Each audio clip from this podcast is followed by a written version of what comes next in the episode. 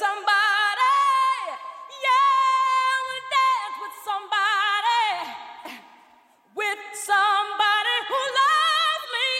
Ooh, ooh. Alexa, play Whitney Houston. Okay. I wanna dance with somebody.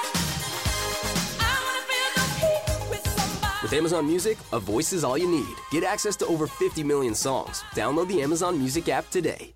Benvinguts. En el episodio número 5 de Mezcum Podcast analizamos la nueva lesión de Lionel Messi, la victoria del Barça ante el Leganés, el empate ante el Atlético de Madrid y la victoria ante el Sporting de Gijón. Recuerden que nos pueden escuchar a través de la aplicación Audio Boom para desktop y celulares Android y a través de la aplicación Podcast para iPhones y en las redes sociales en Facebook y Twitter nos encuentran bajo Mezcum Podcast. Comenzamos ahora.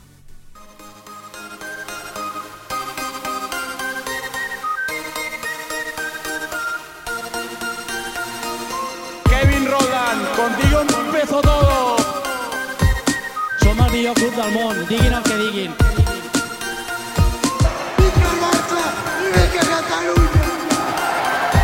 Apreteu els cinc cinturons, que ens ho passarem bé.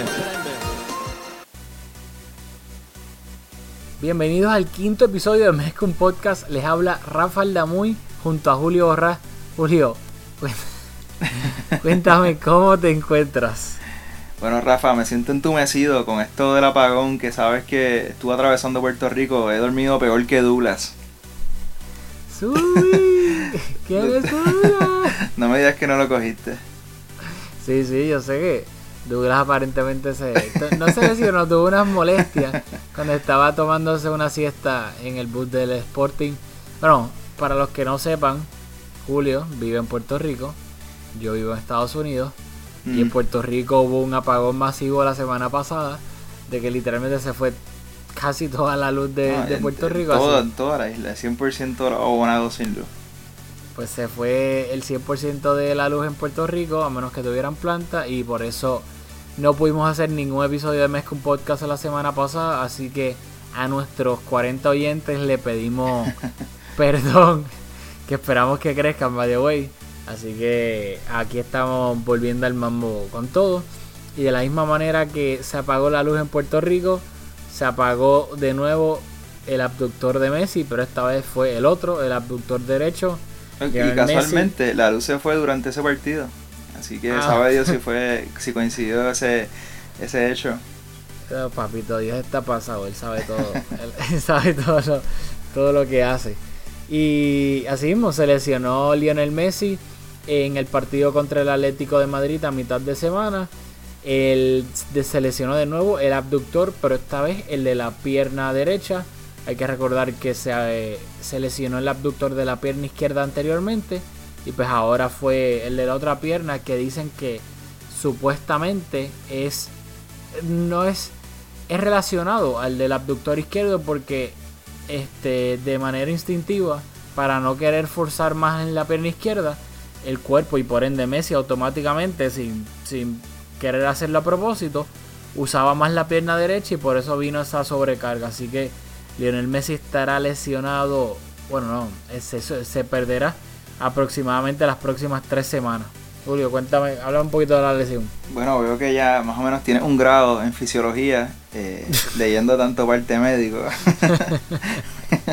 Muy detallada tu explicación. Yo creo que, bueno, la temporada pasada, eh, una lesión que alejó a Messi del campo mucho tiempo y sobrevivimos. Yo creo que vamos a sobrevivir. Este, y en ese partido, antes de, de darnos la.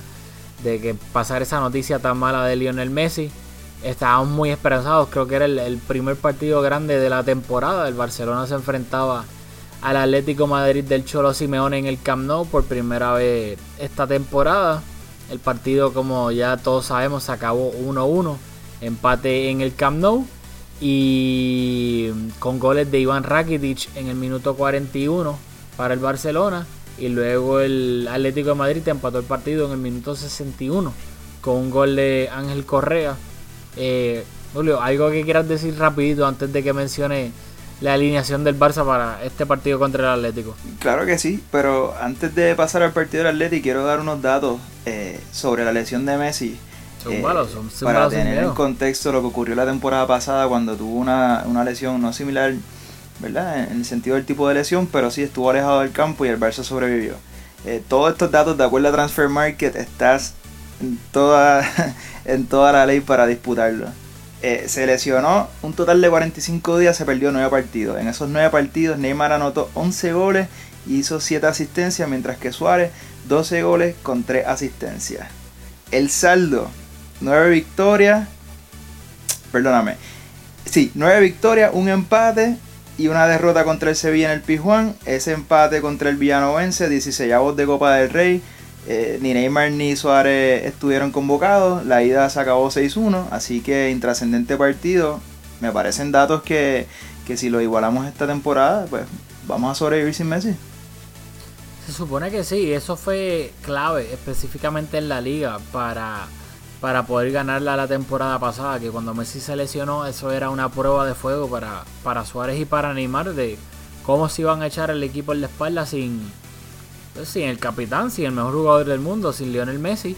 Y como bien demostraste, bueno, demostraron ellos, y como bien recordaste tú ahora, eh, hay que darle crédito a los jugadores, lo siento.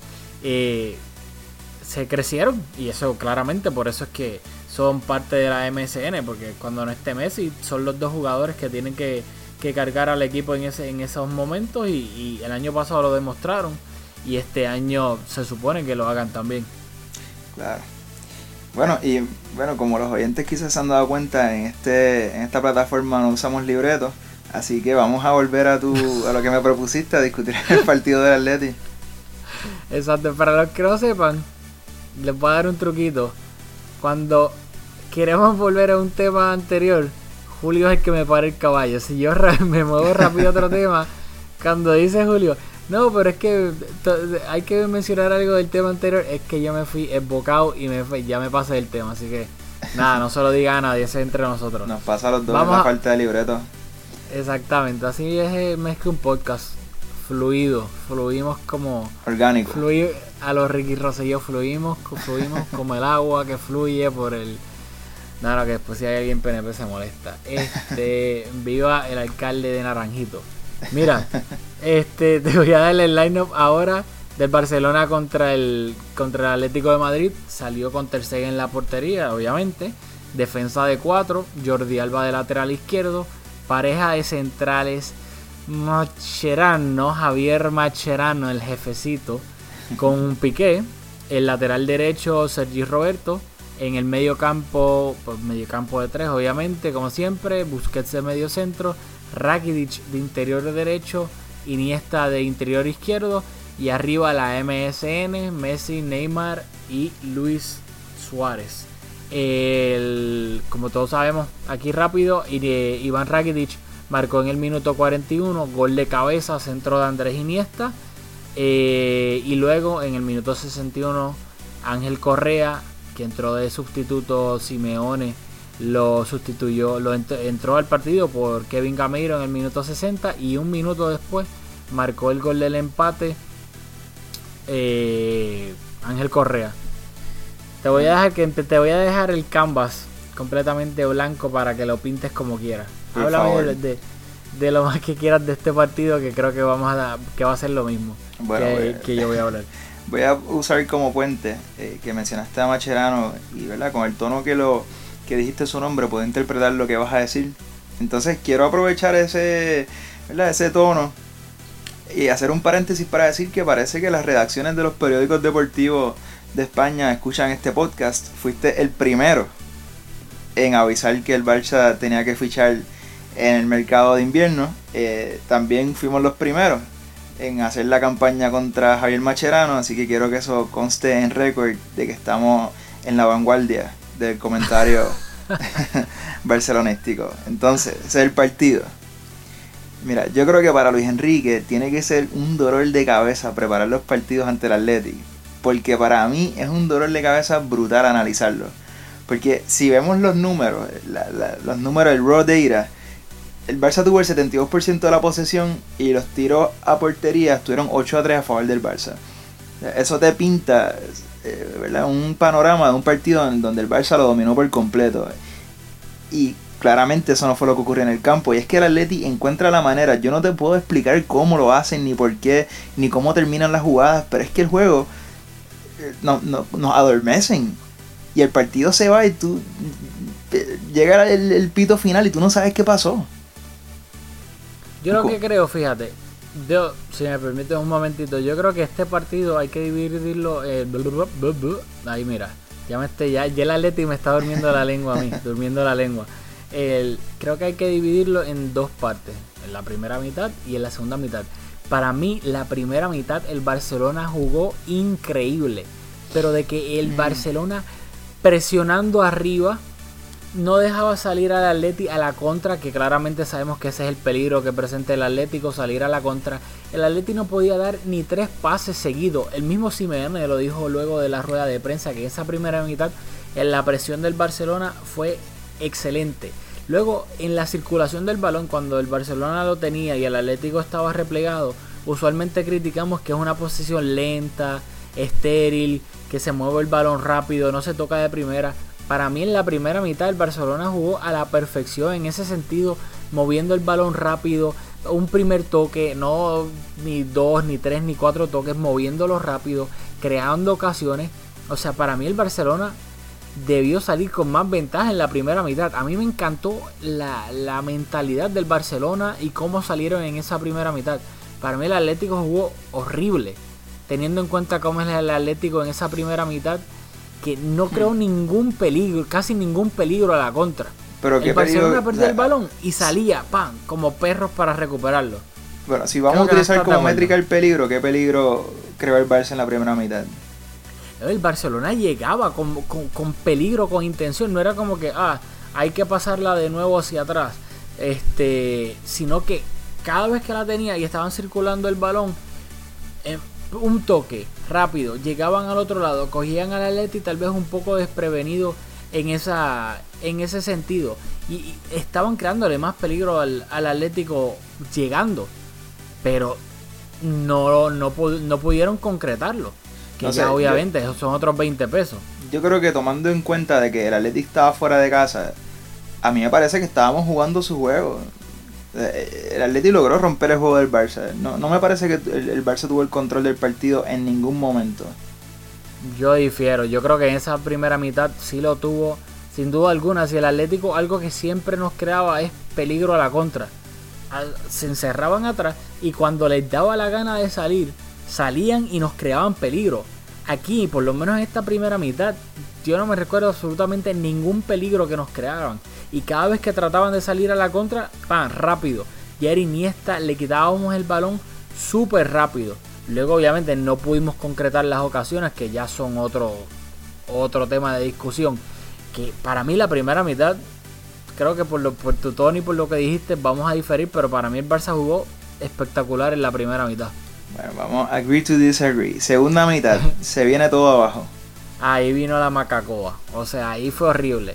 Nada más empezar la primera mitad, Busquets sale en el minuto 51 por André Gómez, porque Busquets eh, antes del partido no se sentía bien, tenía un virus y jugó lo más que pudo con ese virus hasta que el Luis Enrique decidió que ya no podía más, como si fuese poco. 8 minutos después, en el minuto 59, lesión de Lionel Messi, recae de nuevo eh, lesión del abductor, esta vez del abductor derecho, entra Arda Turán.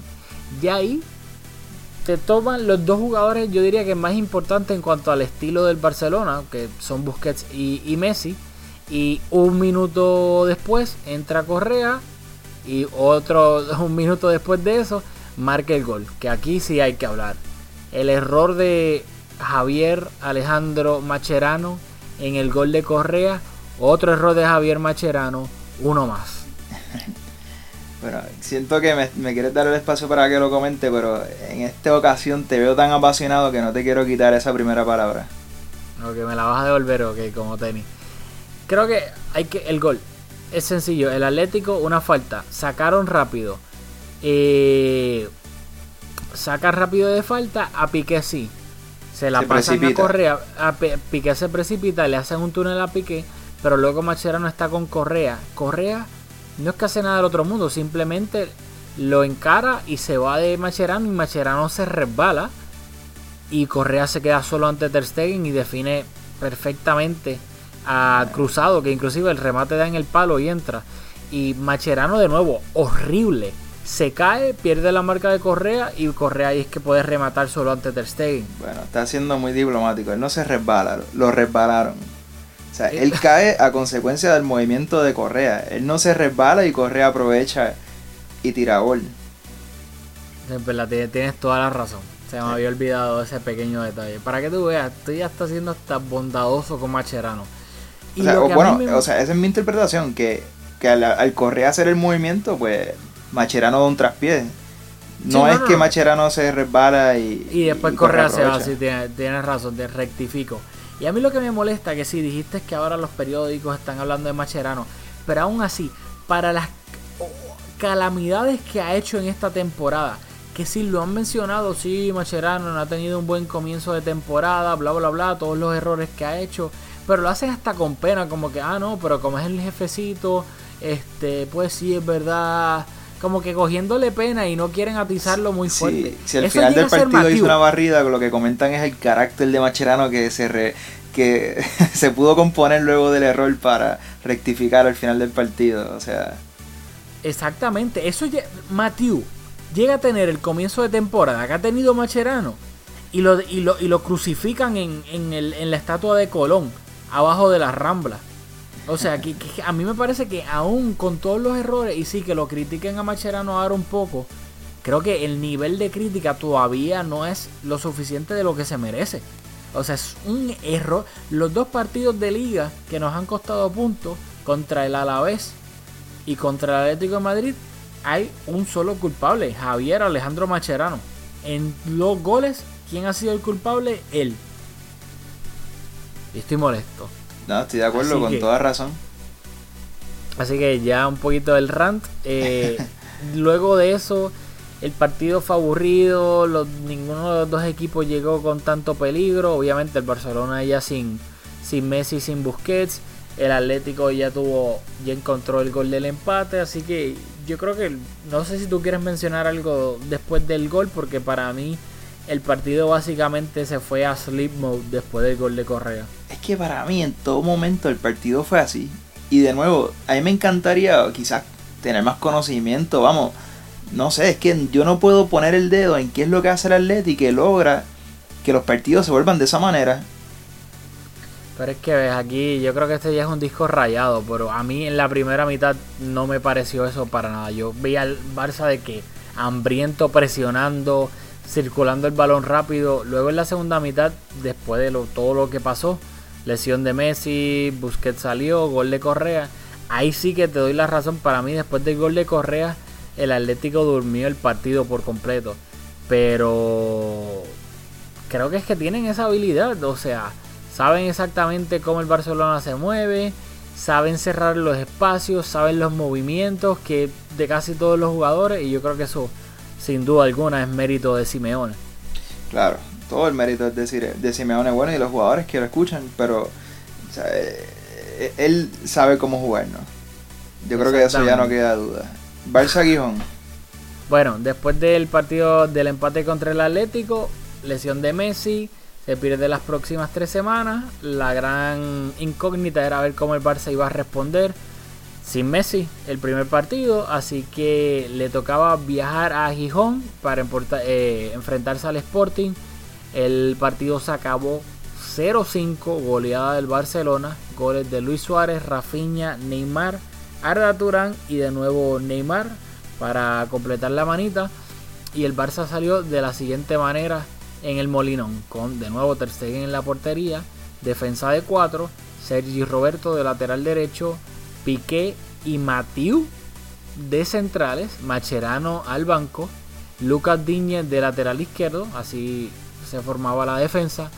En el medio campo, Busquets de medio centro, interiores completamente nuevo, André Gómez de interior derecho, tu jugador favorito Julio, Arda Turán de interior izquierdo. Y arriba teníamos un nuevo integrante en la delantera, Rafinha.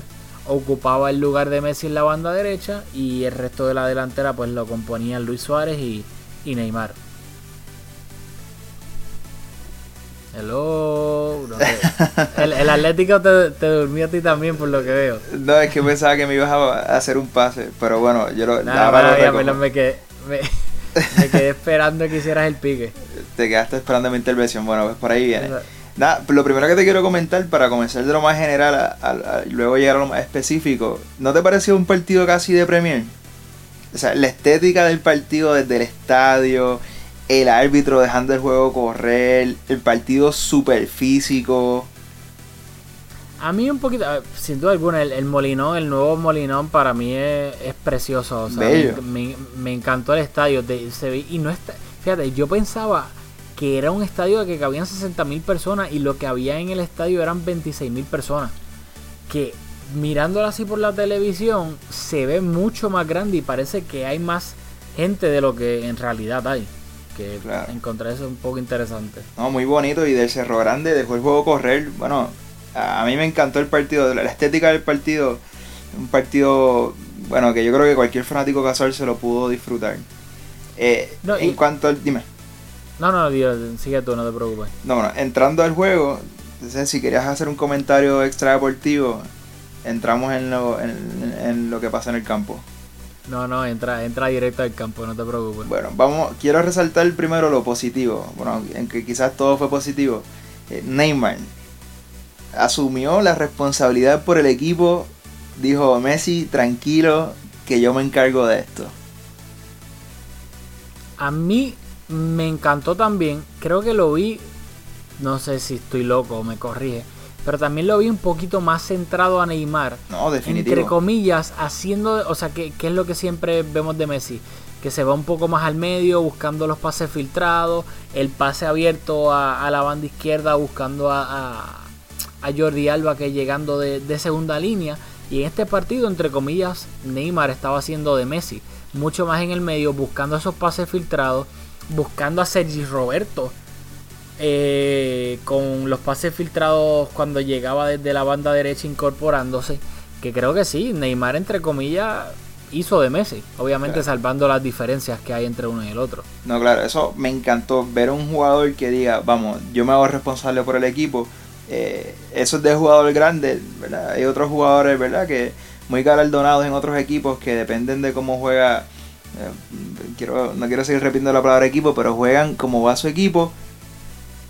Neymar, me, encanta que, que se puso la capa y no solo jugó con una posición más al centro del campo, sino que retrasó su posición bastante también.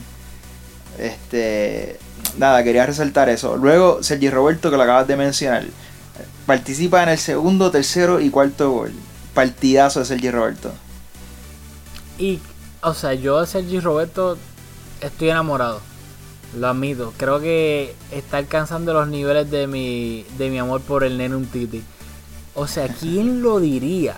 ¿Quién lo diría que Sergi Roberto se iba a convertir en un lateral derecho tan bueno, buenísimo, y que, entre comillas, olvidáramos a Dani Alves? Entre O comillas. sea, no, tú sí, ya tú lo Daniel Alves está en el olvido. Te olvidaste a Dani, yo todavía soy soy fiel a Dani, pero pero es que es increíble lo de Sergi Roberto. Y a mí no me, o sea, ofensivamente no me sorprende tanto en el sentido de que tal vez pues era mediocampista, puede entender más ese concepto que inclusive quiero que me des crédito, su bizarreta, yo sé que tú no lo escuchaste por lo por donde yo lo vi.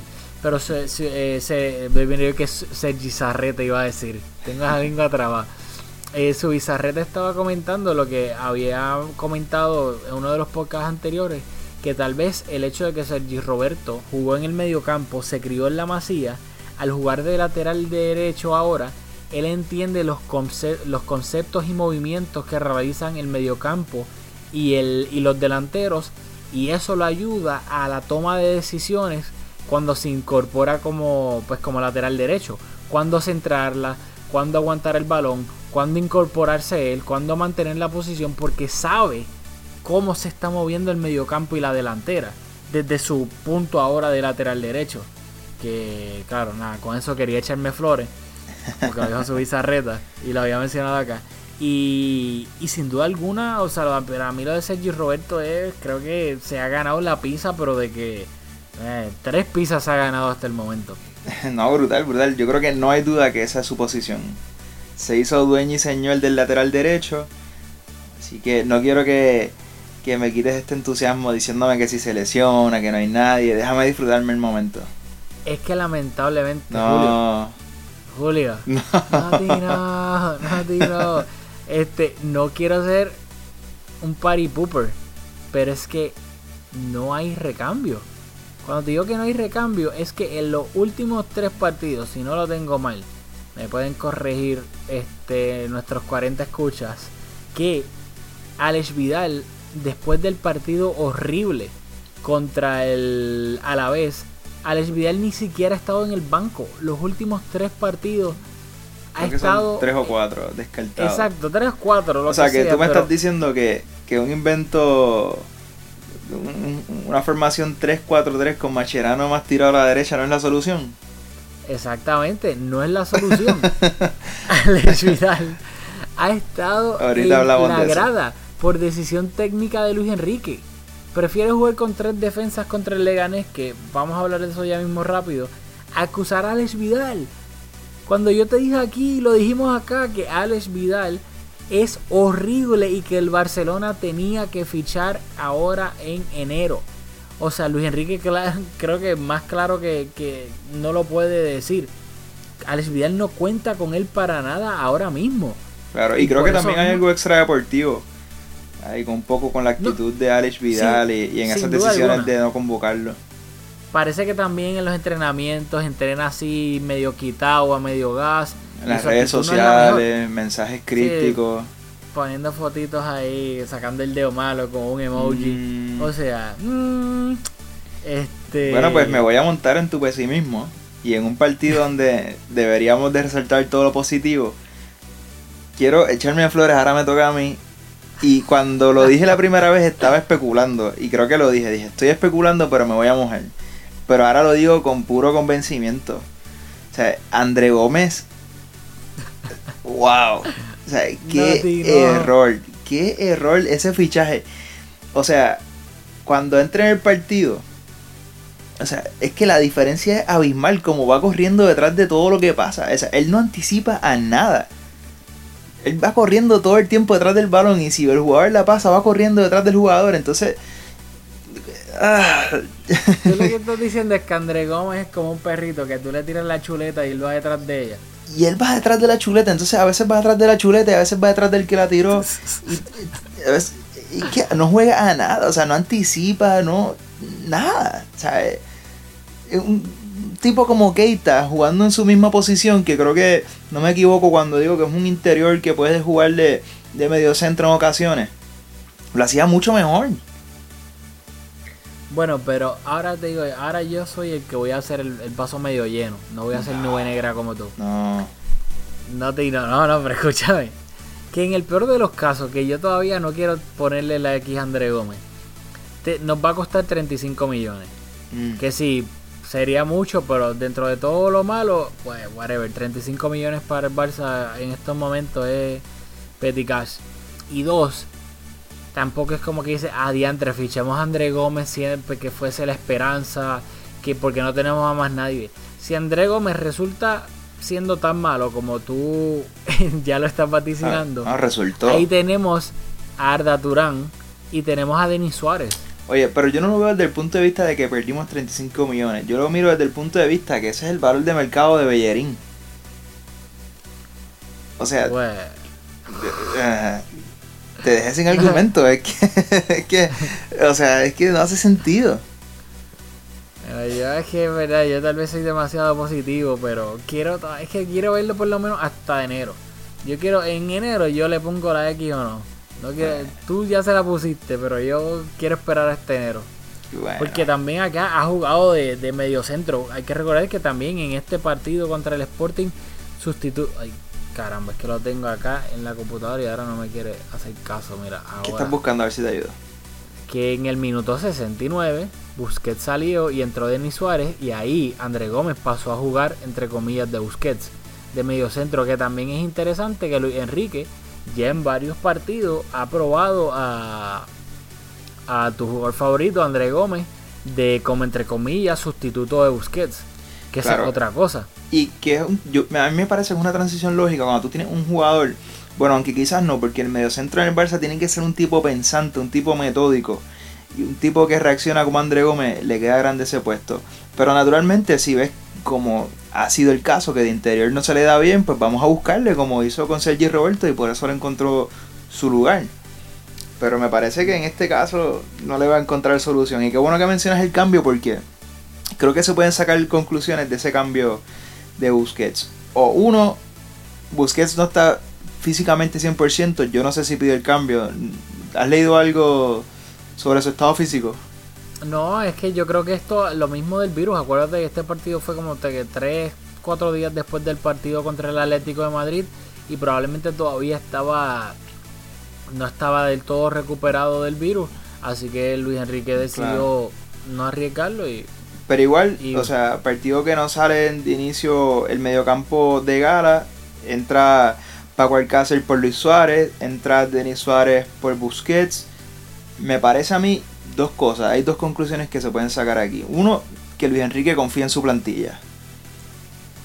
Y dos, que la lesión de Messi fue una advertencia que Luis Enrique no está ignorando.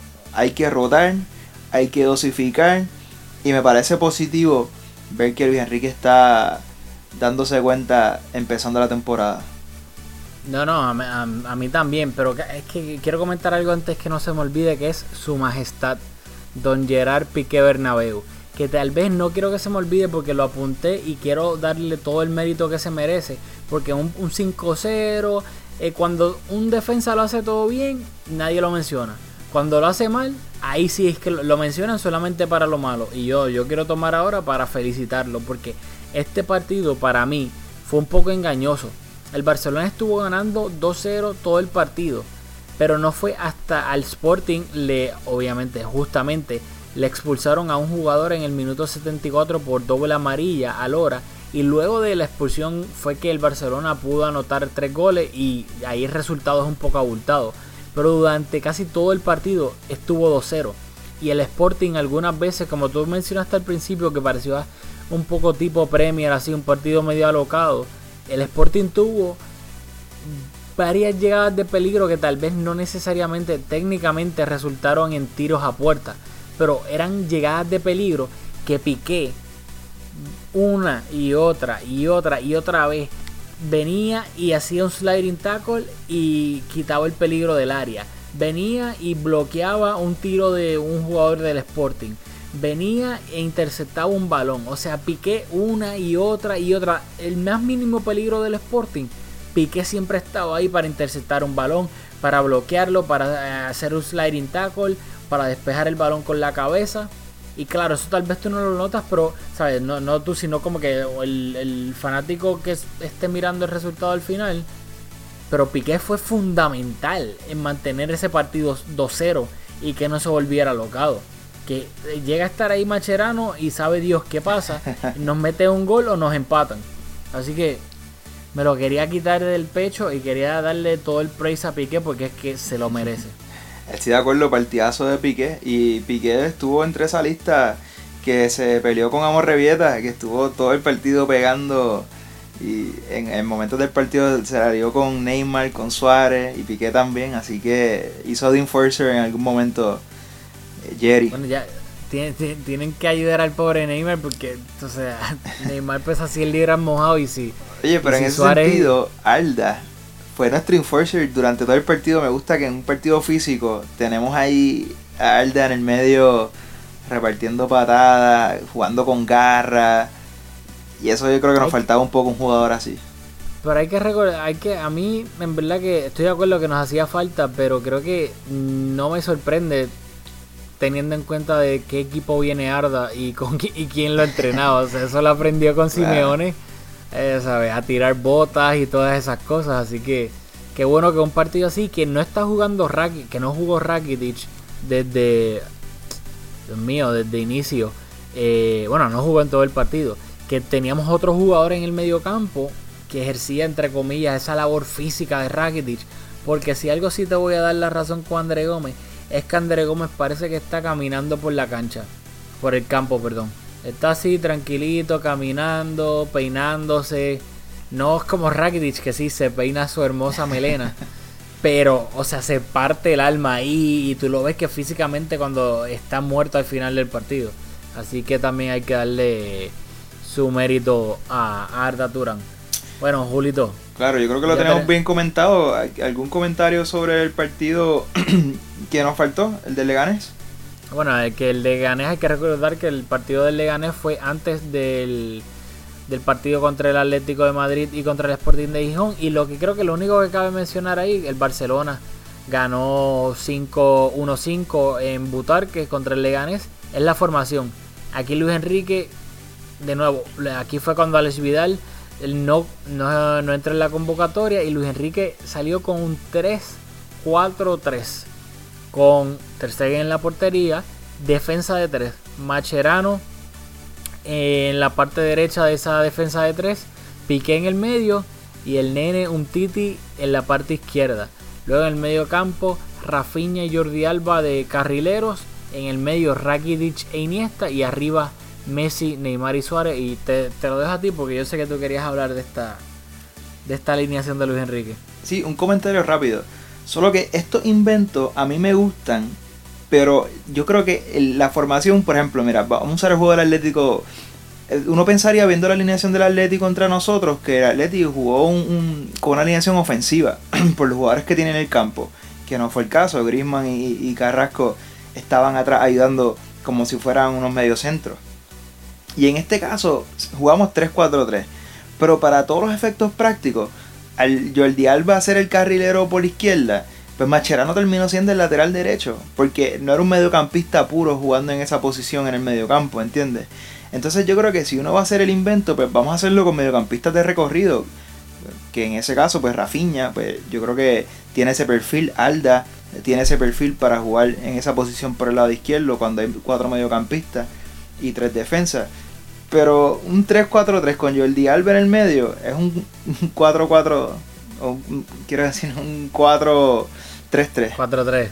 Un 4-3-3, mira, llegué a decir Es un un 4-4-3. Claro, me confundí ahí, pero es un 4-3-3 con Macherano de lateral derecho. ¿Y qué más desastroso que Macherano de lateral derecho? Bueno, Macherano de central. Este, o de Macherano en general. Claro, Sí, pero es que no, tiene el recorrido ni la técnica para jugar de lateral derecho. El- o sea, sus características son de mediocentro, que lo hace muy bien. ¿Verdad? De central, pues ya un poco más en- limitado. en- de lateral derecho, pues mucho más limitado.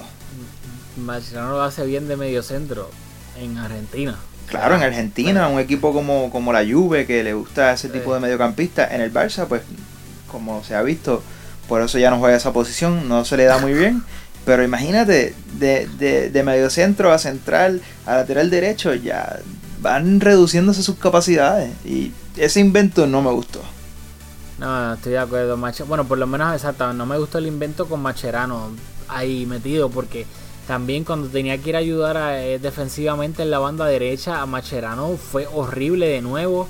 Se le iban con facilidad y luego eran Piqué, un Titi y Ter Stegen quienes tenían que básicamente arreglar el error de Macherano, que, que lo hicieron muchísimas veces. Claro, Y yo- y para ser justo, en este partido, bueno, decisión técnica de Luis Enrique de alinearlo en esa posición y pues, como se dice en inglés, he set him up to fail, así que no le podemos otorgar toda la responsabilidad a Macherano. Bueno, solamente no todas, sino el 99%. No, no. Eh, bueno, ya discutimos ahí los partidos que nos habíamos perdido debido al, al apagón de Puerto Rico y que Julio estaba en tinieblas.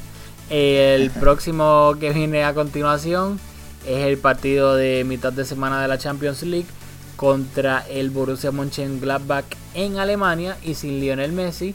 Así que ahí esperamos de nuevo que Neymar y Luis Suárez de nuevo se carguen al equipo en sus espaldas.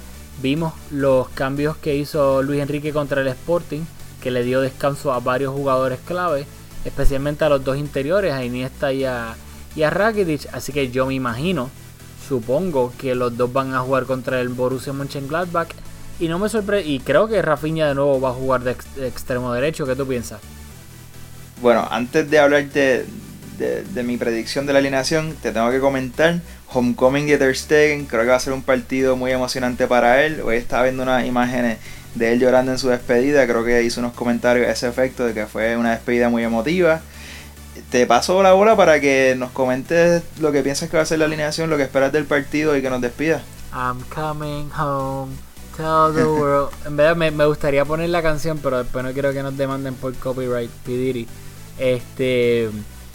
Nada, va a estar- eh, se me había olvidado por completo que Ter Stegen hacía su homecoming a- al estadio del Borussia Mönchengladbach y yo espero que eso no lo afecte psicológicamente y no les quiera, no les dé con regalarle un gol eh, allá en el estadio, así que como te dije, este anteriormente creo que, que Rafinha no va a jugar en la posición de extremo derecho. Y en cuanto a los dos interiores creo que pues veremos de nuevo a Iniesta y a Iván Rakitic a menos que Luis Enrique nos tire una curva como hacía Guardiola y le dé con salir con Denis Suárez o Arda en alguna de esas posiciones. Así que creo que eso es lo que va a pasar. Pero ya nos estamos pasando de tiempo así que hay que despedirnos. Este no, no le quieres tirar un saludito un shout out a nadie. A tu primito acuérdate que no se lo tires Oh. ah ves para que tú veas. Oyente fiel, oyente fiel, un saludito a Jan que siempre nos escucha y le gusta mucho el programa. Un saludito a Yankee. Vas a tener que esperar hasta el minuto cuarenta y pico para escuchar el chabra, pero lo hicimos a propósito para que lo escuches completo. Este, así que así nos despedimos de este episodio número 5 de Mezcum Podcast. Como esto es aquí improvisado, ahora mismo estoy buscando para tirar el saludito de las redes sociales. Este, al público, nada, como siempre, recuerden que nos pueden escuchar a través de la aplicación Audio Boom para desktop, desktop, para desktop y celulares Android. Eh, ya estamos cansados, lo siento. Este, y a través de la aplicación Podcast, ahí nos pueden encontrar en su iPhones. Es una aplicación violetita. Dice podcast, van ahí, pop, le dan con el dedo que prefieran, buscan Mezcum Podcast y le dan subscribe. Recuerden darle subscribe. Y luego en las redes sociales nos encuentran en Facebook y Twitter bajo Mezcum Podcast. Y como siempre recuerden que Vizca el Barça y Vizca Cataluña.